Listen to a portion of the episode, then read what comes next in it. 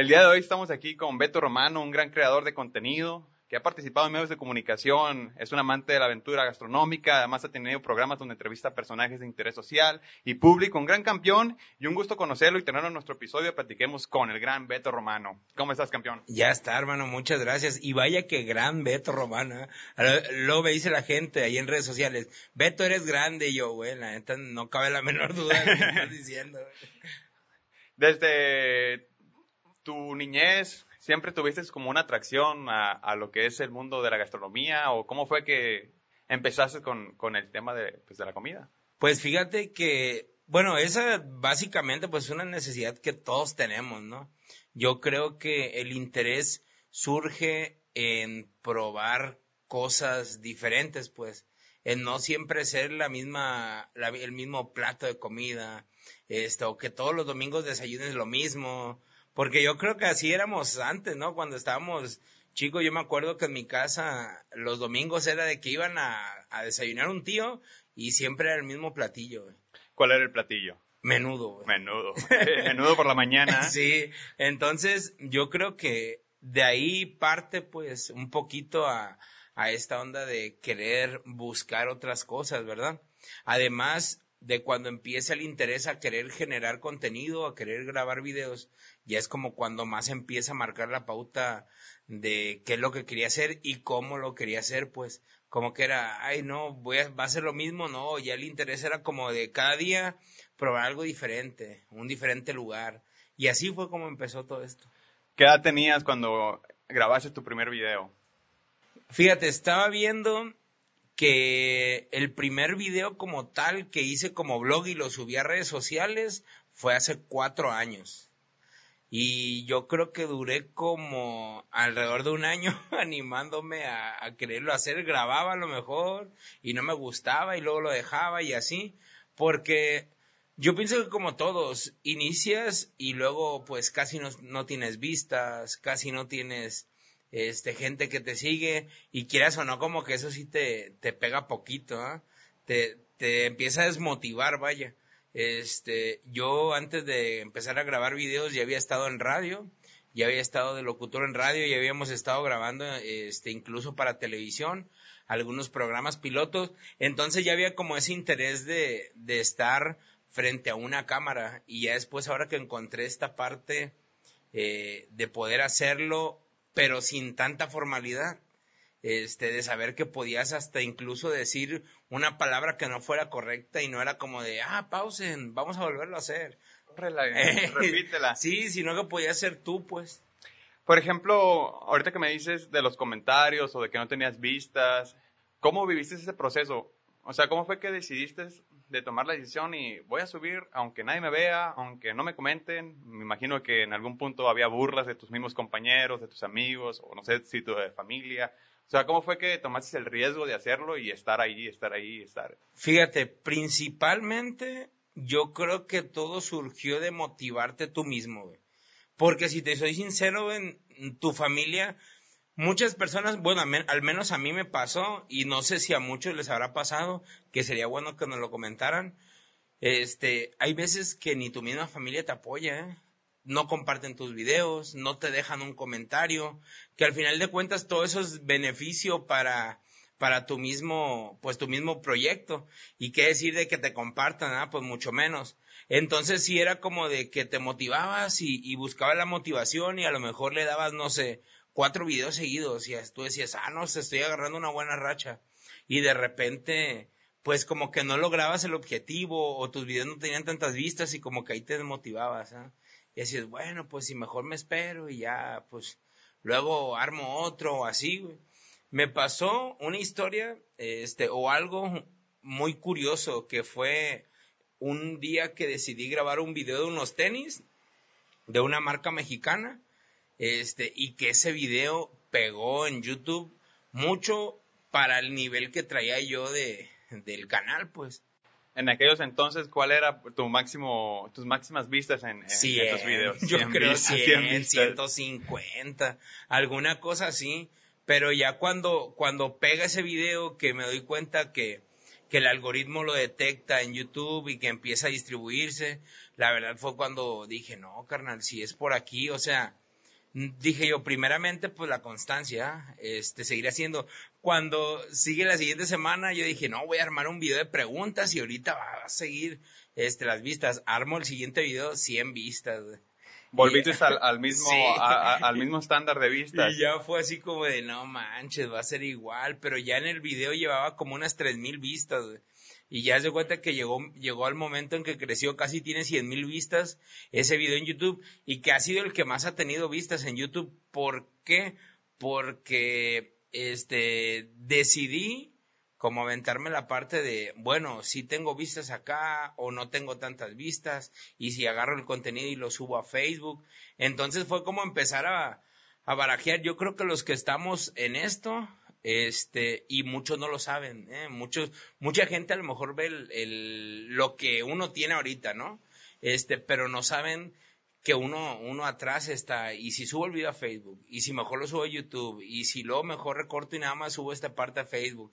Entonces, es un trabajal, porque hay que grabarlo, hay que editarlo, hay que hacer todo ese proceso que la gente no conoce, y que a veces pues nada más dicen, ay, la que madre, este hoy hizo un video y ya. Y le está yendo bien. Sí. Pero sí, creo que es un, un punto importante lo de la distribución del contenido, que muchas veces no sabemos por dónde, por dónde empezar, pues si lo subimos completo a, un, a YouTube, por ejemplo, y después de ahí agarrar pedacitos de, de, tal clip y pues ya rolarlo en las redes sociales, Instagram, Facebook, ahora ya pues TikTok. Eh, una, ahorita que me contaba lo de, lo de esa marca, creo que fue los tenis de Panam, ¿no? Sí, ah, no quise decirlo porque no, ah, no, para no, meter gol, pero que nos patrocinen, ¿eh? Sí, unos tenis de las nuevas colecciones que han sacado que han estado muy buenas. Eh, ¿Cómo fue tu acercamiento? O sea, la primera pregunta sería, ¿por qué, ¿por qué los tenis? Mira, ¿Ya habías hecho contenido anteriormente sobre tenis o ropa o marcas? Fue, fue la, surgió porque fíjate, un amigo tenía una tienda de esa marca aquí en Tepic. Entonces, en lo particular, se me hizo chido esa marca de tenis. ¿Por qué? Porque pues había de varios colores. Entonces decía, ah, qué chido. O sea, puedes combinar tu camisa con el color de tenis, ¿no? Y se va a ver, se va a ver chido, pues. Entonces fue de ahí que surgió la idea de hacer ese, eh, ahora sí que ese video me acerqué a, mi amigo Carlos, que le mando saludos, eh, y le agradezco porque también fue, fue pieza fundamental en esto, porque él me ayudó a, a, tener información de la marca, me ayudó a buscar información, me mandaba videos, ya Beto, este, en este video dicen cosas de la marca. Entonces de cuenta que empecé a recabar toda la información para armar un video. Lo que te voy a ser bien sincero, lo que me da gusto es de que al final de cuentas no fue nada más un video mostrando los tenis, fue un video este platicando un poco de la historia, desde qué año surgió, cuáles fueron su, su principal tiempo de auge eh, y explicar así como varios detalles interesantes de la marca hasta llegar a presentar los modelos que en ese entonces tenía tenía la marca. Los pues. actuales. Creo que Panam fue una de las marcas, no sé, en principios de qué serían, de los noventas es, era la que más pegaba, creo, los 60. Los 60, o sea, es mucho más vieja. Wow. Sí, era, obviamente hubo un tiempo donde desapareció, pues, pero es, por ejemplo, es una empresa 100% mexicana, el mayor porcentaje del tenis lo hacen, oye, parece que estamos hablando de ese episodio de Panamá, este, el principal porcentaje del tenis lo hacen mujeres, el trabajo para hacerlo es muy, este, hasta cierto punto muy tradicional, pues no utilizan tanta maquinaria para el proceso y son datos que la gente no, no conocía porque incluso así muchos comentaron, oh, qué interesante la información, yo no sabía que, que eso, eso era la marca. Y también hasta hubo acercamiento a la marca, ¿eh? Nada Directamente, más ya con los grandes. Nada más que fue el, el de, mm, por decirlo así, el detalle, yo digo que fue la inexperiencia, pues, no, no, no estar, este, porque me acuerdo que me, que nos contactamos con la marca y la marca me dijo, ¿sabes qué, Beto? Ármate un proyecto, estaría chido y que no sé qué. Y ya fue cuando yo no supe hacerlo. O sea, era... Te quedaste en blanco. Sí, o sea, dije, ¿cómo? ¿Y cómo lo voy a hacer? ¿Y qué hago? ¿Y qué es armar un proyecto? Y no era como que YouTube estaba en todos lados ahorita. Francamente, aquí en Nayarit hay mucho creador de contenido, ¿eh? Y de, y de diferente contenido. Entonces, como que sí tienes más personas a las cuales les puedas preguntar alguna duda. Y que, por cierto, hace poquito tengo una que me contactó una marca refresquera para armar un, un proyecto para ellos y así también era de que, ¿cómo le hago? Y ya contacté a un amigo que ha trabajado con, con marcas de tecnología, pues al final de cuentas ha tenido como ese, ese, ese tipo de trabajo y ya le platiqué, él me explicó más o menos, armé algo y me acuerdo que se lo mandé a él y, oye, ¿cómo ves? Y ya, no, pues que está bien, Beto, pero dale, así, así, así. Te empezó como a, dar más la estructura de, de, cómo se arma pues, un proyecto para poder trabajar o colaborar con marcas. Con una, con una marca, que es algo que francamente pues no tenemos experiencia. Claro. Pues. ¿Tú tienes algún estudio dentro de, de, de la comunicación, de los visuales? pues estudié en universidad Vizcaya Ciencias y Técnicas de la Comunicación. Soy licenciado en Economía también. Este, pero todo está muy raro porque de la licenciatura en Economía fue cuando brinqué a radio y ya de radio fui a tele. ¿Y por qué radio? es, me gustaba mucho, bueno, yo en, en, sí empecé de animador de eventos. O sea, ¿eh? ¿te gusta hablar? Sí, exactamente. Eso, eso, eh, eso, empecé de animador de eventos y ya de animador de eventos un día me dijeron, este, Beto, va a haber un casting de radio y deberías inscribirte. Y dije, pues bueno, pues a ver qué, ¿no? Y me inscribí, dije, a ver si quedo. Y además que dije, pues me sirve, está muy bien para, para saber cómo ando, ¿ah? o sea, para saber qué, qué capacidad puedo tener. Y quedé en ese primer casting de radio. Y ya fue como que de ahí empezó a surgir, pues ahora sí que más el, el querer hacer cosas a través de medios de comunicación. Y, por ejemplo, si volvemos al, a un poquito atrás antes de, de, lo de Paname, ¿tú ya ahí ya habías probado tus contenidos de sobre la gastronomía o hacías de todo? De todo, sí, hacía de todo. De hecho, sí, hacía de comida, hacía de, este, de lugares, una iglesia de 300 años, por decirlo así, ¿ah? Entonces ya la Laguna Encantada, ya había hecho varios contenidos, este, creo que eh, para esas fechas también ya había ido al Festival de la Cerveza, entonces ya le habíamos dado como a todos los, los contenidos, este, antes de, de segmentarlo a lo que es la comida. Y al momento de tomar la decisión de decir, yo me voy a enfocar a 100% a, a este tipo de contenido, ¿fue porque te sentías más libre de ser tú? ¿Te sentías más cómodo ahí? ¿Por qué abandonaste los demás proyectos? Fíjate, todo surgió porque yo me acuerdo que en redes sociales, con los poquitos seguidores que tenía, este, yo de repente sí preguntaba, pues qué contenido les gusta más, conocer lugares, este, eh, conocer lugares, eh, comidas tradicionales de un lugar y así, y toda la gente, no, comida, comida, comida. Entonces yo dije, a ver, si la gente ya te lo está diciendo, pues es por algo, ¿ah? A lo mejor yo, yo pensaba, a lo mejor por ahí es. Entonces fue cuando empecé a grabar, si grababa, por ejemplo, cuatro blogs a la semana, este, eh, totales, a lo mejor tres eran de comida y uno era como de, de alguna otra cosa. ¿Y los despuntes en tus vistas empezaron a tener una mejora al momento de segmentarte directamente a, un público en específico o sientes que siguió igual? No, la, verdad, para serte bien sincero, este, este año ahora sí que ha sido mi año. Eh, acababa diciembre o el año pasado y yo comenzaba como a hacer más, más eh, contenido de, de comida. Este, llega enero y fue como tomar una decisión y ahí dije, bueno, ya a la gente le está gustando ese contenido, este, yo me estoy sintiendo muy cómodo, este, el contenido pues está teniendo interacción. Y ahí dije, pues hay que darle, hay que darle. Y fue cuando cambié toda la imagen de la página, este, mandé a hacer eh, ahora sí que la nueva imagen, ya un monito este mío este animado y empecé a cambiar como todo eso, incluso le cambié el nombre a la página, que en realidad nada más fue de Beto Romano Foodie, digo, perdón, de Beto Romano Blogs a Beto Romano Foodie, este, pero ya fue así como hacer el contenido exclusivo de lo que era comida. Y ya de ahí, este, a la fecha fue cuando empezó a despuntar, pues empezó eh, a tener mayor aceptación. Ya segmentarlo, la verdad a mí me, me, me dio mucho, me dio mucho para el proyecto y de hecho ese sería un buen consejo para alguien que hace contenido. Este, creo que lo principal es segmentarte porque al final de cuentas no digo yo que no sea posible porque hay muchos creadores de contenidos que son muy variados y que tienen muchas vistas y que tienen este una gran cantidad de seguidores, pero creo que a mí a mí lo que, en lo particular, lo que me favoreció fue haberlo segmentado y que yo pienso que alguna persona que a lo mejor esté como, que haya estado como yo de, y oye, si lo segmento y mejor lo hago de puros viajes o si lo hago pura aventura, o sea, dependiendo, este, cada giro, en el que se sientan más cómodos, pues juéguenselo, o sea, al final de cuentas, si ustedes sienten que el proyecto pues está como medio queriendo levantar, pues no pierden nada en arriesgarse a intentarlo. Muchas veces pasa pues lo que te pasaba a ti, que queremos hacer algo y, luego se nos ocurre otra cosa y otra cosa y vamos como como yéndonos de nuestro punto A, pues, y nos vamos al punto B, al punto C, al punto Z. Entonces, muchas veces el mezclar las audiencias no, no nos lleva, pues, a un punto o a una meta en específico.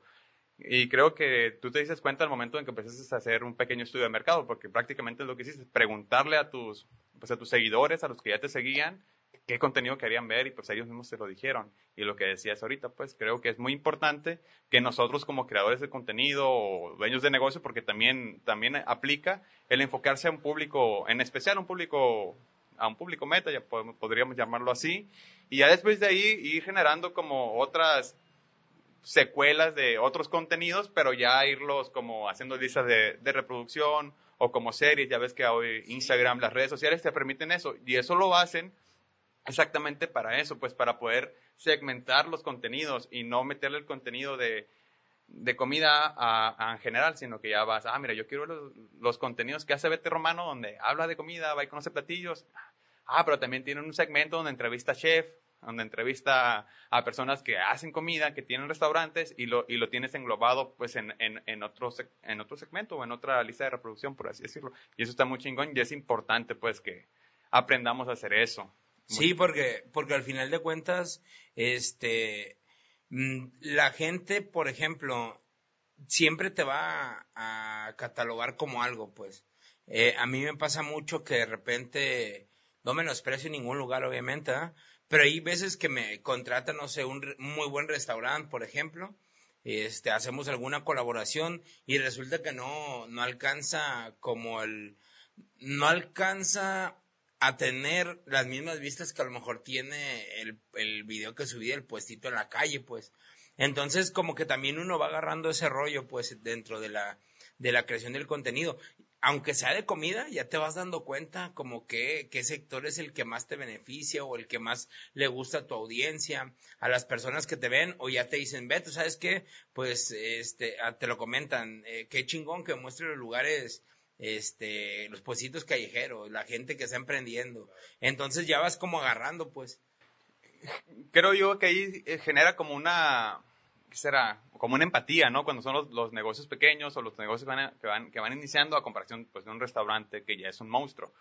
Eh, ¿Cómo haces tú para poder tener esa, ese balance entre el restaurante grande que quiere que vaya Beto Romano y esté ahí y promocione a, ir al puesto del emprendedor? O sea, te manejas igual o cobras en unos, en otros no cobras o no cobras nada, lo haces por amor al arte o, o sea, ¿cómo balanceas? Fíjate, ahí te va, ese, ese punto es muy interesante porque mucha gente nada más ve el resultado final, ven de que, güey, pinche Beto que a toda madre comió, ¿ah? o que a toda madre se ve que estuvo en un lugar, le sirvió muchos platillos. Hay muchas cosas detrás de esto, pero yo manejo, por ejemplo, lo que son como tres modalidades, por decirlo así. Hay Tres paquetes. Sí, hay una, hay una modalidad donde, por ejemplo, es un lugar, me gusta el concepto, me gusta este el tipo de comida o que creo yo que es un lugar que me va a favorecer en la cuestión de la audiencia o que le puede gustar a, a los seguidores, entonces pues me lanzo, ¿no? voy, yo llego, este, como llego a muchos negocios, eh, pues imagínate, grabo 14 videos a la semana, entonces. Bastante contenido. Llego y llego a un negocio y luego le digo, oye, ¿sabes qué? Pues me interesa comprarte tu producto, pero quiero saber si me permites grabar. Y ya, pues la mayoría de las veces es de, de hecho es bien raro, yo creo que el 95% de las personas te dicen sí, adelante, ¿no? porque ya ahorita ya conocen esta parte del Internet, pues ya conocen el, empuje que hasta cierto punto uno le puede dar este, al, al, negocio para que sea visto. Y ya te dejan, te lo grabas, te lo avientas y todo. Este, y ya hay veces que a la hora de, ah, me traes la cuenta, muchas veces la gente te dice, no, ¿sabes qué? ¿Cómo crees? Dice, te dicen al contrario, ¿cuánto te debo yo? Y así, no, pues mi interés es venir a grabar, este, y ya, yo, yo si te soy sincero, yo sí soy de tres veces. No, ¿cómo cree? Cóbreme. Y ya me vuelven a decir, no, y, tres veces le, insisto. Ya cuando me vuelven a decir, no, sabes que así, ¿cómo crees? Y que no sé qué, yo también lo veo como de que te lo está ofreciendo de corazón, pues. Te lo están ofreciendo no tanto por decir, ay, ¿sabes qué? Este, van a ver mi video, sino por decir, ¿sabes qué? Van a mostrar mi producto. Entonces, esa es como una de las modalidades. La otra es donde, donde ya este, hay un trato de colaboración, pues. Hay, hay un, ah, por ahí un trato de colaboración con, con algún negocio que me dice, ¿sabes qué, Beto? Este, yo quiero aparecer varias veces, este, quiero estar varias veces. Ah, ok, pues lo trabajamos. Existe este, esta manera de hacerlo porque al final de cuentas, muy pocas personas entienden que también esto es un trabajo, pues. Claro. Este, así como ellos dicen, ay, pues qué chido, va y come, ¿no? Pues hay que invertirle tiempo, hay que invertirle en el equipo. Mucha gente, bueno, no mucha gente, pero varios así, eh, personas cercanas, fue cuando recién yo dije, pues quiero mejorar el contenido, ¿qué hago? Pues voy a cambiar de teléfono a uno nuevo, a uno chido, a uno, este, pero no lo, no lo hice por decir, ay, voy a brincar a tener este teléfono que todos tienen, ¿no? O que los, la gente que tiene valo tiene, no, fue la inversión. O sea, yo dije, ¿sabes qué? Ahora le voy a tener que, que trabajar más para que salga para pagar este teléfono. Entonces, este, son cosas que están detrás de los proyectos que a veces la gente no alcanza a visualizar. Y obviamente, gente que va de tiro, o sea, te va a decir siempre comentarios negativos va a haber, ¿eh? Pero de todas formas, hay gente que sí alcanza a comprender. Este, incluso el otro día lo ponían en un comentario de que, oye, pues el tiempo de él también vale. O sea, como dándole valor, ¿ah? El tiempo de él también vale, o sea, porque nada más va a valer el producto del negocio y algo así. Fue una discusión que se hizo ahí en un, en un video, no me acuerdo. En un, pequeño debate. Sí, y que yo dije, mira, hay personas que sí alcanzan a visualizar esa parte, pues, y que muchos la verdad no lo hacen. no lo ven. O sea, ven como que es agarras el teléfono y lo subes y ya, pero pues no es así. Que, oye, campeón, ahorita que estás hablando de lo del debate que se puso en, en, un video de los que hiciste sobre el de si está bien o no está bien pedir cosas gratis, o que la gente deduce que uno pide las cosas gratis al momento de generar contenido, hay un influencer que se pide escalona o algo así en, en, en redes sociales, creo que es español, y este chico literalmente lo que hace es salirse de su casa, toma su teléfono, se va a YouTube, pone a transmitir en vivo y pues va llegando a los restaurantes o a puestos, a negocios locales, entra, pide y al final habla pues al gerente para llegar a un acuerdo de que él solamente consume cosas gratis, que esto y el otro. Y si le dicen que él no, él amenaza con el que les va a traer pues en dos semanas, tres semanas, lo que viene siendo la nota del cobro por el sponsor, por el anuncio que hizo. Entonces, ¿tú cómo ves el, el hecho de que la persona sea o no sea famosa, tenga o no tenga números, decida como antes de hablarlo ir y no, yo voy a ir porque soy influencer y yo quiero esto gratuitamente y así es. Es que fíjate, le pasó a una chica hace poquito que también se hizo muy viral, donde el chef la, ahora sí que la evidenció, ¿no? Evidenció la conversación, pero yo creo, fíjate, me puse a analizar como ese tema y yo dije, la chava planteó muy mal el, el cómo llegarle, pues uno entiende prácticamente este cómo se trabaja eso, pero te voy a decir una cosa, yo siempre lo que me han dicho cuando, oye Beto, ¿sabes qué? Me gustaría que vinieras a mi restaurante. Yo digo, ah, qué chido, ah, pues está bien, yo creo, yo creo que sí le puedo dar un resultado a esa persona que tiene un restaurante. Sin embargo, por ejemplo, si me, me habla un negocio, que hace poquito me habló un negocio de artesanías, y me dice, oye Beto, me gustaría saber cuánto me cobras por venir y que no sé qué. Yo le dije, ¿sabes qué, carnal? No, ahora sí que incluso no es ni, ni por un pago, pues. El punto sería que a lo mejor yo no podría darte ese resultado que tú esperas. ¿Por qué? Porque mi público no va, no va a lo mejor este destinado a ese segmento de, de tus de las personas que pueden ser tus consumidores. Entonces, yo pienso que esta chava así como que planteó muy mal esa parte en decirle al negocio, pues no, voy a andar en México y me gustaría ir a su prestigiosa restaurante a, comer. Lo único que le pido es que nos dé, nos dé la cena gratis, ¿no? Este, y creo, no recuerdo el 100%, pero no ofreció así como que muy buen, este, muy buenas cosas. Sí, o estadísticas o un resultado que no, van a venir, van a venir otras 10, 15 personas a ver. sí, o, no ofreció el decir, ah, ¿sabes qué? Un, algo que fuera atractivo para el restaurante. Entonces creo que ahí para empezar, pues le fue mal. La otra es, no sé qué segmento tenga esa persona de, de seguidores, qué, qué tipo de personas sean las que ven su, su contenido. Y la otra que también siento que, que de cierto modo, este, pues está muy mal que la gente pida, pues. Yo si te soy bien sincero, yo hay veces que no estoy grabando o que hay veces que ya tengo un colchón de material, este, pero de repente yo quiero ir a probar esto y yo voy y me siento como todas las personas y espero mi turno como todas las personas y me atienden, este, dejo, pago mi cuenta, dejo, este, un poco de propina, o sea, como cualquier persona, no es, porque a veces piensan que, ay, te dieron mejor platillo porque eras tú, o sea, yo, por ejemplo, siempre lo que me encargo es de, ¿sabes qué? Este, así como me lo vas a servir así, es porque se lo sirves a todo. Y hay veces que lo, lo digo incluso ya cuando estoy grabando, o sea, para que el mismo, la misma persona que me está sirviendo se dé cuenta de que así debe ser el, eh, o sea, como me sirve a mí debe servirle a todas las personas, porque al final de cuentas lo único que puede pasar es que sean puntos malos para, para su negocio. No incluso para mí, ¿verdad? Porque a lo mejor en mi video se ven muy chidos los tacos o muy chida la torta, pero si al final de cuentas cuando la gente va y le y no le das eh, no le das lo mismo, pues obviamente te vas a ganar ahora sí que este un cliente menos, ¿no? o alguien que ya no va a volver a tu negocio y que además esa persona le va a decir a otra persona. De hecho, hay un dicho, ¿no? El de una persona que sale mal de tu negocio se lo transmite 10, mientras que una persona que sale contenta, pues es como menos el alcance. ¿Qué me cuentas de, de, fuera del personaje Beto Romano, detrás de Beto Romano, qué hay? ¿Qué haces? Pues mira. ¿Separas tu personaje? ¿No lo separas? No, es que de hecho yo soy el de los videos es el mismo que es en la vida, en la vida real. Obviamente, a veces tengo mis problemas, a veces estoy enojado, a veces, o sea, como todos, ¿no? Pero el que, el que ves en la página, el que se ve en la página, el que se ve en los videos, es la misma persona que, que está pues, este, fuera de los videos. Eh, al final de cuentas, eh, ahorita, por ejemplo, ya es que les platicaba aquí a, a, a, producción y ustedes que yo tenía cinco trabajos, o sea, era el proyecto, era un trabajo de, de barman, era un trabajo este, en un medio de comunicación, o sea, tenía varios trabajos que realizaba como al mismo tiempo.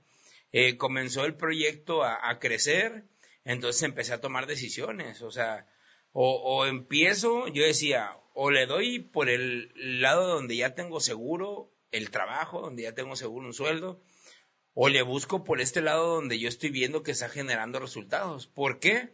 Porque al final de cuentas había algo, y lo platicaba hace poquito, que hice una visita a un restaurante que no me daba cuenta. Yo no me daba cuenta de, lo que se estaba convirtiendo este proyecto hasta cuando los mismos dueños de los restaurantes me decían, Beto, ¿sabes qué, carnal? Este, llegaste tú y pediste un platillo y después duré dos semanas vendiendo ese platillo porque llegaba gente pidiéndolo, porque lo vieron, porque lo conocieron ahí, lo probaron. Entonces yo decía, pues qué chido, ¿no? Qué chido darle a las personas, este, el, el que conozcan un lugar nuevo, o un platillo nuevo, o, o cualquier nueva experiencia dentro de la gastronomía, y qué bueno que el negocio pues pueda, ahora sí que, que darse a conocer. Claro, tener un fruto, o sea, tener un fruto, porque es sembrar tú vas y siembras algo al, consumidor y el consumidor decide ir por el hecho de que pues ya tienes experiencia, sabes, eres honesto ante el público, pues la gente decide ir por eso, por ser honesto, por ser honesto con ellos. Y fíjate, ahorita que hablas de, eso de, de, ser honesto, hay muchos comentarios, bueno, ahorita ya casi no, pero antes sí había más de que decían, ah, sí, Beto, dice, a todo lo que subes tú dices que está bueno. Yo le digo, pues es que si yo pruebo algo y no me gusta, pues a lo mejor, a lo mejor decido no subirlo. Claro. Ah, a lo mejor yo decido no subirlo, este, si no me gusta, pero yo no lo voy a subir para, para no afectar a lo mejor ni al lugar, este, ni a, ni hacer algo que, que le genere cosas negativas. ¿Por qué? Porque al final de cuentas puede ser un día donde el cocinero tuvo una mala tarde. y preparó un mal platillo y a lo mejor tiene un mal sabor. Yo lo pruebo y sabes qué, porque siempre, fíjate, eso, eso está chido también, de que siempre los lugares te dicen, oye, Beto, pero sé sincero, ¿ah? ¿Qué onda? ¿Qué te pareció? Y sí me ha tocado, sí me ha tocado de repente dar mi punto de vista. Oye, ¿sabes qué? Me pareció muy bueno, pero considero que esta parte así, así. Ah, bueno, gracias, lo tomaremos en cuenta. Pero también trata uno de ser sincero porque si la gente te da la confianza de, de darte a probar el platillo, pues lo menos que puedes hacer es tú tratar de retribuir. Porque hay veces que sí pruebo un platillo y que digo, no manches, o sea, sí está mucho mejor de lo, de lo que lo ves, pues si sea mucho más bueno o a lo mejor es un producto que jamás haya probado porque eso es algo de lo que a mí me emociona cuando voy a comer algo que nunca he comido y que digo, ay, ¿a, qué vas a ver? Y me emociono y pienso, ay, ¿cómo va a ser la, la combinación de, de, ingredientes y así? Entonces, este, esta gente que, no, Beto, pues todo lo que subes dices que está bueno, pues nunca, yo les contesto, pues nunca van a ver que suba y diga algo, ay, eso está bien malo pues hay demasiado odio ahí en redes sociales como para yo también abonar. Entonces, por eso jamás, eso sí, jamás en mi página van a ver que yo haga este un comentario de esos, pues. Yo prefiero a lo mejor decirse al mismo dueño. O si, si es una colaboración pagada, ¿sabes qué? Pues aquí tienes tu dinero y la verdad, pues me parece esto y esto y esto. Estaría chido, este, hacer como la retroalimentación. Y me han tocado ir a lugares que yo he visto publicidad de esos lugares y que, ay, güey, o sea, un lugar y se ve todo muy bien. Y he ido y a lo mejor no es que esté malo, pero a lo mejor no fue tan bueno como yo lo esperaba. Y a veces que sí digo, ¿saben qué? Vivan la experiencia, pruébenlo. ¿Por qué? Porque si a mí no me gusta, no quiere decir que no te va a gustar a ti o que no le va a gustar a él. O sea, todos tenemos como que un, una perspectiva muy diferente. ¿ah? Claro. Y no lo que me guste a mí le va a gustar a todos. Así es. Eh, fíjate que se me hace muy interesante eso de los, pues de, de, los platillos que vas y pruebas. ¿Cuál ha sido el, el, platillo que tú dices, es lo más extraño en mi vida, pero sabe delicioso? Es lo más rico, pero se ve muy extraño el platillo servido. Hijo de la mañana, pues, ¿qué será? Eh, platillos. Ah, fíjate, hay uno, ese yo ya lo había probado, pero no es muy atractivo visualmente. El platillo se llama cuachala. Es un, es un platillo que se que no es originario de Santa María del Oro, pero se da mucho en Santa María del Oro. La, la gente lo, lo prepara mucho ahí, que en, sí es un mole, es un molito este con pollo, que visualmente cuando te sirves una tostada no ves, ay, la super tostada de Coachala. De hecho, hay gente así como de comentarios de, ay, güey, parece no sé qué, ¿ah? Pero en realidad cuando lo pruebas te das cuenta de, de otra cosa, pues, o sea, del sabor que tiene, la textura y todo eso, eso como este que lo hace un platillo único pues y que a lo mejor las personas hasta que no lo prueban ya, ay bueno, así está bien bueno. Entonces yo siempre les digo eso, pruébenlo, anímense a probar cosas diferentes, este, a lo mejor salgan de lo mismo, no digo yo que esté mala, que bueno que a lo mejor van siempre a los mismos tacos o siempre a las mismas hamburguesas, pero de repente dense la oportunidad de probar algo diferente. Sí, de conocer cosas diferentes y lo que dices, el no como el, el, no juzgar pues por cómo se ve, sino que realmente conocerlo, y no solamente en la comida, sino que en la vida diaria, en las personas, en, en tus amigos, en tus relaciones cercanas. Es, es, es muy interesante. Hablando de, de, relaciones, de cómo eres con tus amigos, ¿tienes muchos amigos? ¿Eres de pocos amigos? Pues... Mmm, o más de compañeros de trabajo. Creo que de amigos, no, no puedo decir que tengo muchos, conocidos sí, bastantes, pues. Amigos soy, soy de muy pocos, pero hay mucha gente que está alrededor del proyecto, por ejemplo, o que han, que han comenzado a ser seguidores y ya ahorita ya, este, ya no nada más tienen la batuta de seguidores, pues ya son personas que poco a poco se convierten en esa amistad, que siempre saludas en Facebook. Hace poquito me pasó, por ejemplo, este, me encontré una señora en el centro, ella me reconoció a mí, yo no la reconocí a ella porque muchas veces, pues no es como que me meto a ver todos los perfiles, este, pero sí es alguien que cuando me dijo, no, soy fulanita, yo dije, ay, e-, ella sí está como que la veo que seguido comenta. Entonces me dice, me da mucho gusto conocerte en persona. Y yo le digo, no, pues muchas gracias por el apoyo, ¿verdad? Este, principalmente eso. Entonces ya es como que te ven y los tratas tú y como siempre están ahí, piensas que ya los conoces, pues. Ya no es como que, este, ay, apenas, pues, da hasta vergüencilla hablarle, no, ya les platicas como, como que si fueran así de, de los compas que ves diario, pues. Sí, que lo conoces de tiempo. Oye, Beto, eh, veo que tienes un proyecto, ¿no? De, que es el Festival del Aguachile. Eh, ¿qué- ¿Cómo fue que se te ocurrió hacer ese festival? ¿Y cuál fue la transacción de la primera edición a esta segunda que acaba de pasar? ¿Cómo fue la experiencia? ¿Cómo se te ocurrió? ¿De dónde nació? ¿Cómo lo vendiste?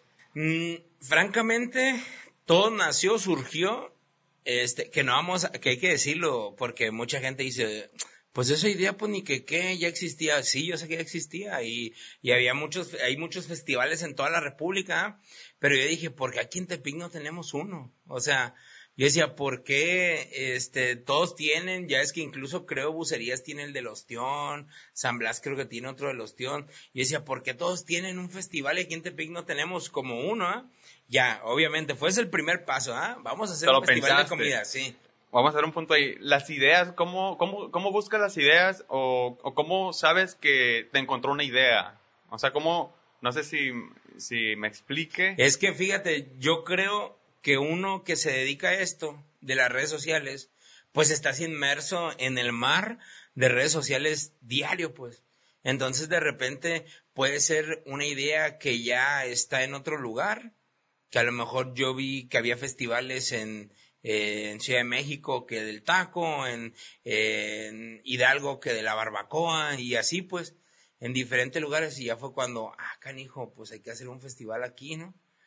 Y ya buscar las herramientas, este, o saber cómo, pensar cómo, y, incluso preguntar, o sea, porque ha habido ya es que aquí el Festival de la Cerveza que se ha dado, entonces, pues fue como que, ay, oye, a ver, ¿cómo podríamos hacer un festival así? Y ya fue como que esa, eh, primero pensar, ay, ¿se puede hacer eso aquí? Pues obviamente sí. A ver, ahora, ¿cómo? Ahí fue de que ya, ya teníamos la idea de que íbamos a hacer un festival. Bueno, más bien ya la tenía. ¿eh? Y ahora dije, ¿de qué? De que, de qué sería el festival y ya pensándolo dije, pues un platillo que nos identifica como Nayaritas, que, que nos gusta, yo creo que al 90% de la gente de Nayarit le gusta, es bien raro el que te dice, no, pues sabes que no me gusta el aguachile. Entonces dije, pues ya sé, un festival del aguachile. Y más porque no sé si te acuerdas que, o te diste cuenta que últimamente hubo una transición del aguachile. Antes era el aguachile de salsa verde, El era el tradicional. Ya empezó a evolucionar, que el de salsa roja y que el de salsas negras. Y entonces empezó a haber esta evolución del aguachile que yo dije también, esa es una muy buena ventana para que la gente pruebe la gran variedad que tenemos este, en Nayarit, pues, en Tepic principalmente. Digo Nayarit porque ya en esta segunda edición ya hubo expositores de otros municipios. Entonces, este, al final de cuentas, yo creo que, que lo vieron como una buena cortina para poder mostrar su producto. Entonces, yo quedé, la neta, muy impresionado del primero al segundo, porque, por ejemplo, para expositores fueron mucho más expositores, este, y las recetas, compa, la neta, estuvieron así, o sea, hubo como que repitió el aguachile de, De Betabel. Repi- Sí, repitió el, el tradicional de mango, ¿no? O el tradicional de piña, que, que digo como que esos productos son como más comunes para ese tipo de platillos. Pero, por ejemplo, un expositor de Compostela llevó el aguachile de fresa, güey. Y ese, para mí, o sea, si me preguntas, oye, Beto, ¿y qué onda? Pues la neta todos estaban buenos, los que yo probé, ¿verdad? Pero para mí ese fue como que a lo mejor en esta, en esta segunda edición, este, me sorprendió más, pues, un aguachile de fresa, de fresa con No he probado el de Betabel y el de fresa menos. Tengo... Y hay uno de maracuyá, ¿eh? También, el No. de maracuyá volvió a repetir, también volvió a ir. Y me imagino que, porque vi unos videos de que hab- había uno que era muy, muy enchiloso. Ah, ese fue el concurso del aguachile más picante. O sea, dentro de tu festival, hiciste segmentos de, de como competencia. Se hizo ese, ese concurso, Nada fue, más. fue el único que se hizo. Hubo presentaciones artísticas, este, donde no repetimos ningún artista de la primera edición. ¿Por qué? Te Porque refieres a músicos. Sí, a cantantes. Porque era, la, la intención era darle oportunidad a otros que también se mostraran. Y que da- además querían, pues, o sea, tenían la intención de, ¿sabes qué? Pues quiero chanza, ¿no? ¿Y cómo decidiste buscarlo como, como los talentos musicales para que fueran al evento? Y, y me imagino que concordaran con, con, el festival, Fíjate, o sea, darle, darle, la identidad. Hay una persona a la que le quiero agradecer mucho, se llama Evelyn Urciel, ella tiene un proyecto que se llama Urciel Media, donde promociona actividades culturales y artísticas que son locales, pues. Este, y ella, desde la primera edición, yo la invité a participar, a colaborar en el rollo de lo, de lo artístico, porque ella obviamente tiene muchos más contactos que, que yo, este, conoce más personas del medio, eh, porque incluso en la primera edición llevó hasta grupos de baile, o sea, entonces la chava como que está bien contactada, pues, y ella también, pues le gusta toda esta mecánica de, de poder impulsar a los talentos locales. Ella es, ¿cómo te puedo decir? Siempre así, como que se, pelea porque se reconozca lo local. Y la neta, eso se me hace, se me hace muy chido de su parte porque ella ve desde el, desde el que va iniciando su proyecto hasta el que a lo mejor ya tiene un proyecto consolidado, ¿no? Entonces, ella, en ella me apoyé para, para realizar ese, ese, pues ahora sí que toda la dinámica de la música, pues, porque ella era la que ya tenía quienes y ya había varios que ya la habían contactado, entonces como que esa parte me resultó mucho más fácil a la hora de organizar. Y ya nada más yo me encargué, por ejemplo, del concurso del aguachile más picante. Ahí sí ya fue como que yo encargarme, este, platiqué con el, con quien entró como patrocinador de ese concurso, porque además de poner el, ahora sí que el aguachile picante puso los premios. Entonces fue todo, la neta, la neta de, de esta segunda edición fue todo un éxito esa parte. Fue algo que, yo creo que todos esperábamos y ansiábamos ver, pues, pero que nos dejó al final sorprendido, ¿eh? Porque fueron cinco hombres y una mujer los, los que participaron. ¿Y probaste todos? Este, no, haz de cuenta que el concurso era, se, se preparaban los, las porciones de aguachile y, y el primero que se lo terminara de los seis era el que iba a ganar, O sea, era entre ellos mismos. Entre ellos mismos. Y te voy a hacer, te voy a hacer, para que te acabes de sorprender, la ganadora fue la mujer, güey. ¿Cuál fue el que presentó ella o cuál era? E, ella se lo terminó en un minuto cincuenta y tantos segundos, güey. Y fue la y la neta, ahí te va, eh. De los que estuvieron a punto de terminárselo, nada más fue ella que se lo terminó y otro vato. Ya de ahí, el que le siguió, nada más se terminó a la mitad y los demás se terminaron como un cuartito. ¿Para qué sufrir? Dijeron, aquí estoy bien. La neta, sí. Y me tocó a mí probarlo al final, todo. Pruébalo, Beto, pruébalo. Y a ver, un camarón. Y no, hombre, compa. La neta, mis respetos, ¿eh? Y todavía la chava en una transmisión el otro día que estábamos, estaba transmitiendo en vivo, me dice, oye Beto, se ve bien rico ese restaurante y está la salsa picosa. Y le digo, no, para tu nivel de decir la salsa picosa, no sé a qué te refieres. Digo, no sé a qué te refieres, pero neta sí nos dejó sorprendidos a todos. Y luego que se me hizo muy chido, la chava cumpleaños el fin de semana siguiente. Entonces se llevó su premio, este, para su cumpleaños, así, o sea, tose. Una buena experiencia, una buena experiencia para... Y además que era alguien que yo le dije, oye, ¿y tú ya habías participado? No, dice, no, me gusta comer picante nada más. Y se apuntó ¿eh? y ganó. y, lo haces cada año, cada ciertos meses. Esta, primera y segunda edición lo hicimos en el mismo año para definir qué temporada era mejor para el festival. Este, para hacerlo cada año, te voy a decir por qué. Porque esa es otra cosa que la gente no, no sabe. Hay un trabajar atrás del, evento. Este, las personas piensan que nada más es llegar ese día y pongan su lona y pongan y hablar. No, pues no. Este, hay muchas cosas detrás. Entonces ahorita como el proyecto va creciendo, Beto Romano Foodie, este, me exige más tiempo, me exige pues estar un poquito más, más metido en el trabajo. Entonces, sí digo, sí está medio complicadillo hacerlo dos veces por año. Entonces yo creo que lo vamos a dejar una vez por año, que va a ser la, el siguiente, este, y obviamente tratarlo de mejorar. Yo pienso que al final de cuentas nunca nos va a salir un evento perfecto, pero sí nos va a salir un evento mejor que el que, ¿Y ya tienes algunas ideas nuevas para este proyecto que nos quieres compartir? ¿Lo dejas? Pues fíjate que una, una que sí pudiera compartir es que lo queremos tematizar. Tematizarlo para que se sienta una vibra diferente, pues. Esa es como la intención que traemos.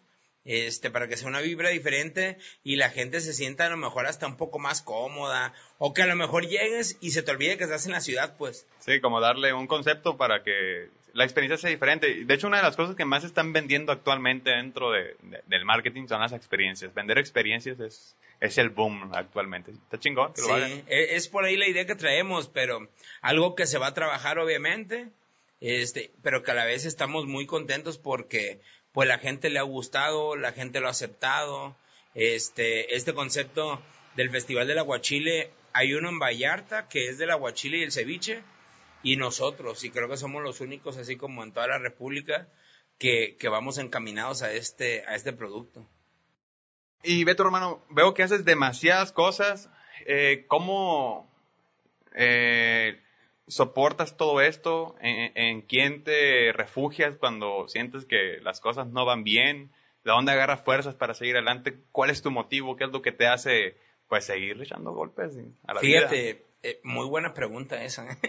Tal vez mucha gente también pues no se da cuenta de lo que hace un creador de contenido. ¿ah? Ven eh, como lo, está, lo dijeron el otro día en una entrevista y lo voy a repetir yo porque sí es cierto Ahora entiendo yo el, no sé si decirle meme o imagen motivadora, no sé cómo decirle, donde está lo que ve la gente y es un pedacito del iceberg y todo lo que hay abajo. Sí, lo he visto. Eh, ese, esa, o sea, ya al fin comprendo esa imagen, o sea, a lo mejor yo decía, oye, pues es que la gente ve esto y en realidad todo el trabajo está acá, pues.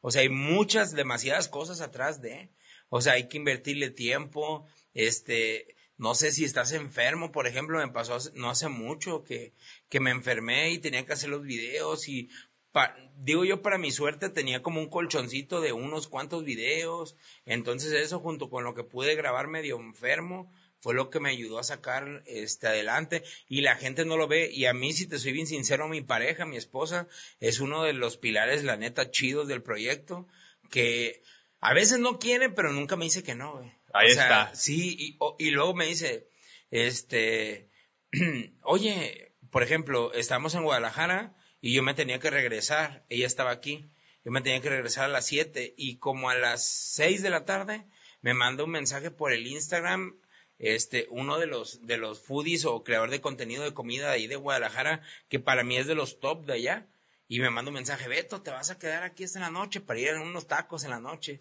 Y yo la te dije, no manches, o sea, y yo mandándole mensajes, fíjate lo que me acaba de poner. Y ella me dijo, quédate. Dice, quédate, es, es una excelente oportunidad. Y yo sé que en el fondo no quería ella que me quedara, pero me lo, o sea, aún así me lo decía y, a veces como que falta eso, e, e, esa persona o esa palabra que te diga, dale, Date. ve, hazlo, inténtalo.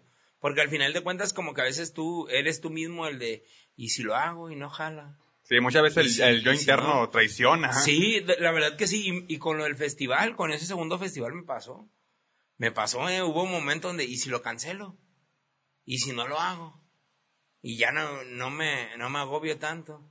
Pero a veces falta esa palabra eh, o esa persona que te dice, date, hazlo, Dale, inténtalo, tú puedes.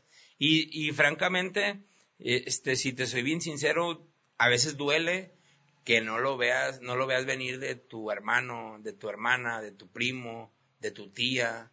¿Sí me entiendes? Sí, pues de tu, pues de, tu base. Sí, de, de, quien se supone que debe, debe estar más, más cerca a ti, pues. ¿No? Y que tú dices, ay, ellos van a ser los que me van a decir. Y ya ahorita ya no, no creas que, que es como de, ay, güey, me duele, me lastima, no. O sea, ya como que ahorita ya lo asimilé que, pues a lo mejor no, no son ellos los que deben de estar en ese proyecto, ¿ah? Pero pues tengo como otro grupo de amigos, por ejemplo, el squad que se acaba de armar, donde hubo así como dos personas que, ¿sabes qué, Beto? Pues me gustaría ir contigo, acompañarte y así. Ah, vámonos. Y después los empecé a sacar en los videos y ya al punto en que ellos, ¿sabes qué, Beto? Pues yo quería hacer algo así, la neta, qué chido que nos diste la oportunidad. Yo, güey, pues hagan su página, anímense, háganlo, inténtenlo. Y ya ahorita, por ejemplo, ellos ya sacaron su página Obviamente no tienen las, muchas vistas, pero yo les digo, pues es que así es, así empezamos todos.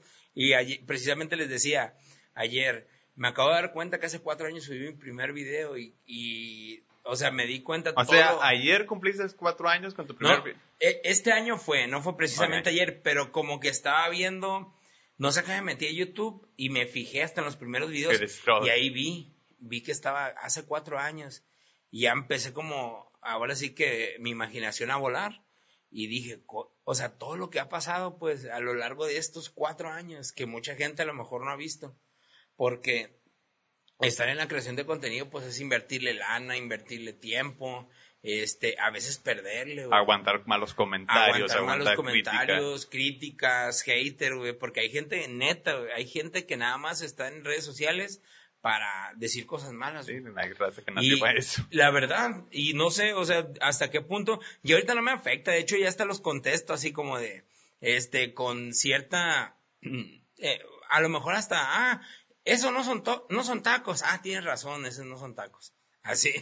Con un poquito de ironía ya. Discúlpame, me he equivocado. los confundí. O algo así, pues entonces ya, ya no es como que, que me afecte. Eso a lo mejor también me sirvió, fíjate, porque en radio me pasó. En radio sí hubo, este, broncas internas, por llamarlo de alguna manera, que, que yo me di cuenta, pues, o sea, de hecho, si no lo saben, pero yo estoy vetado en la radio aquí en Nayarit. En todas. En todas. ¿Cuál fue tu mal ahí? El, yo creo que el mal que le hice a ciertas personas fue el que a lo mejor trascendí más rápido que ellos, pues. Entonces yo pienso que al final de cuentas como que eso, pues no sé si les dolió, lo sintieron mal, o sintieron a lo mejor hasta cierto punto que, ah, sabes que este güey nos va a venir a quitar el jale. Y en lugar de, te jalaron para abajo. Sí, y ya fue cuando, yo, yo no, mm, no me di en ese momento exactamente cuenta de lo que había pasado pero al tiempo un amigo muy cercano que estuvo en toda la situación, él fue el que me dijo, no, Beto, así así, dijeron de ti, este, por eso es que no estuviste en esta radio, por eso es que no te quisieron tu proyecto en tal radio, y así, compa. Entonces, primero sí fue como de, o sea, te enojas, sí, claro, te, duele, te duele. Te duele, Pero ya ahorita les digo gracias, porque no sé, a lo mejor si, si no hubiera pasado eso, no hubiera llegado no hubiera llegado el proyecto de Beto Romano Foodie. Y estuvieras ahí quizás en la misma radio, haciendo lo mismo, sin salir. Y también, y también les agradezco a, las, a, los, a los dueños de televisoras locales de aquí de Tepic que también me dejaron en visto. Les agradezco infinitamente que no me hayan contestado y que no me hayan dado ninguna oportunidad porque a lo mejor estuviera ya trabajando para ellos, haciendo crecer su proyecto, en lugar de estar haciendo crecer el mío. La neta, gracias por no contestarme. y si le marcan, los va a dejar en vista.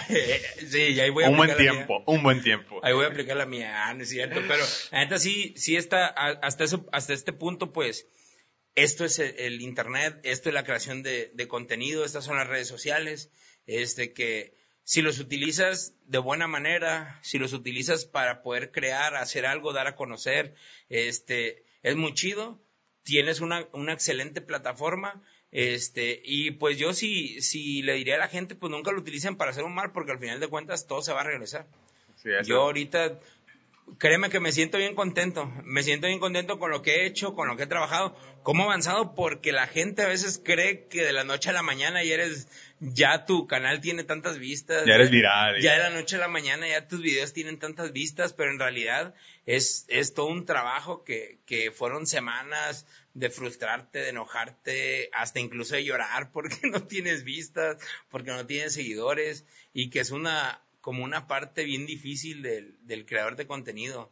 Y si algo les, les debo decir ahorita, a toda la gente que va iniciando y que a lo mejor dicen, ay, pues apenas si tengo 100 seguidores, 200 seguidores. Yo el otro día escuchaba, y no me acuerdo quién fue, que decía, oye, que, que te frustras porque tienes mil seguidores o diez mil o un millón. Pero si te pones a analizarlo, aunque sean 100 seguidores, yo creo que en este cuarto no caben los 100. No, son 100 seguidores. Eh, son 100 personas interesadas por lo que tú estás haciendo, por lo que estás transmitiendo. exactamente, y si son mil, este, llenas un, un, una plaza con gente, y si son 20 mil, puedes llenar un estadio. O sea, al final de cuentas es dimensionar la gente que te ve este, y ver que, que un seguidor es una persona que, que pone atención en lo que hace, que ve lo que haces, que lo comparte, lo comenta. Este, entonces, al final de cuentas, creo que no, no acabamos de dimensionar nunca que aún así sean pocos, son seguidores, y la neta que se siente bien chido que haya gente que empezó a ver tu proyecto, que nació con tu proyecto y que ahí siguen, pues. Que van creciendo Ahí junto siguen, contigo. sí. Y, y a veces son personas que ni siquiera conoces, ¿eh? O que viven en otras ciudades o así, y que te conocen así, pues, de bien porque ya te han seguido durante muchos años. Genial. Pues, Beto, un gusto tenerte aquí. La neta, me gustó platicar contigo. Espero que se repita. Eh, si algún restaurante te quiere contactar, ¿dónde te puede buscar? ¿Cómo son tus redes sociales? ¿Algún correo, página web? No sé. Adelante. Este, pues me pueden buscar como Beto Romano Foodie. Este, estamos en, en Instagram, estamos en TikTok y estamos en, en Facebook. Este, igual todos los inbox los contesto, ¿eh? Porque Pero si eres tú o tienes a alguien. No, sí soy Si yo. eres tú. Porque me ha pasado así como de que me comentaron el otro día una cosa por inbox y yo, pues le respondí. Y me dice, ah, qué chido que me respondiste, te voy a seguir entonces. Y yo, Sí. ah, güey, como que están acostumbrados a que no les conteste. Sí, ¿tú o crees? que conteste a alguien más y se ve pues muy diferente el, el- cuando el personaje sube la historia, una manera de hablar y al momento que te contestan pues Sí. se sabe que es automatizado. No, no, yo más. estoy ahí y, por ejemplo, siempre que me hablan, yo soy sincero en cómo son las situaciones, este, cómo está el asunto y analizamos todo, ¿eh? No crees que nada más me hablan y me dicen, Beto, este, tengo un negocio, ven. Y ah, órale, pues, ¿cómo se llama tu negocio? ¿Qué es lo que vendes? ¿En dónde está? Porque me ha pasado mucho que, oye, Beto, te quiero invitar a que pruebes mis esquites. Y ah, órale, ¿en dónde estás? Acá en la entrada Toluca. No. pues no, compa, no Aún. Ojalá yo anduviera para allá. Ya te ha tocado viajar, ya, ya me despedía. ¿no? te ha tocado Sí. viajar, lo más lejos que has viajado con por contenido, por contenido, ajá. eh, a Guanajuato hace poquito y ya tenemos finales de noviembre ya planeado una salida a Ciudad de México también por ahí para armar contenido porque fíjate bien curioso eh, ciudades número uno que me ven es Tepic número dos es Ciudad de México número tres es Santiago y número cuatro Tijuana. O sea está media rara la, la situación pero así es Facebook así es así es Internet. Así es internet, el algoritmo sí. cambiante, sí la verdad que sí. Día con día, hora con hora. Pues muy bien, hermano, un gusto de nuevo. Nos vemos pronto. Esperemos eh, volver a compartir pues una charla en alguna otra ocasión. Y pues igual aquí andamos a, lo que gustes Ya está, amigo, pues el éxito.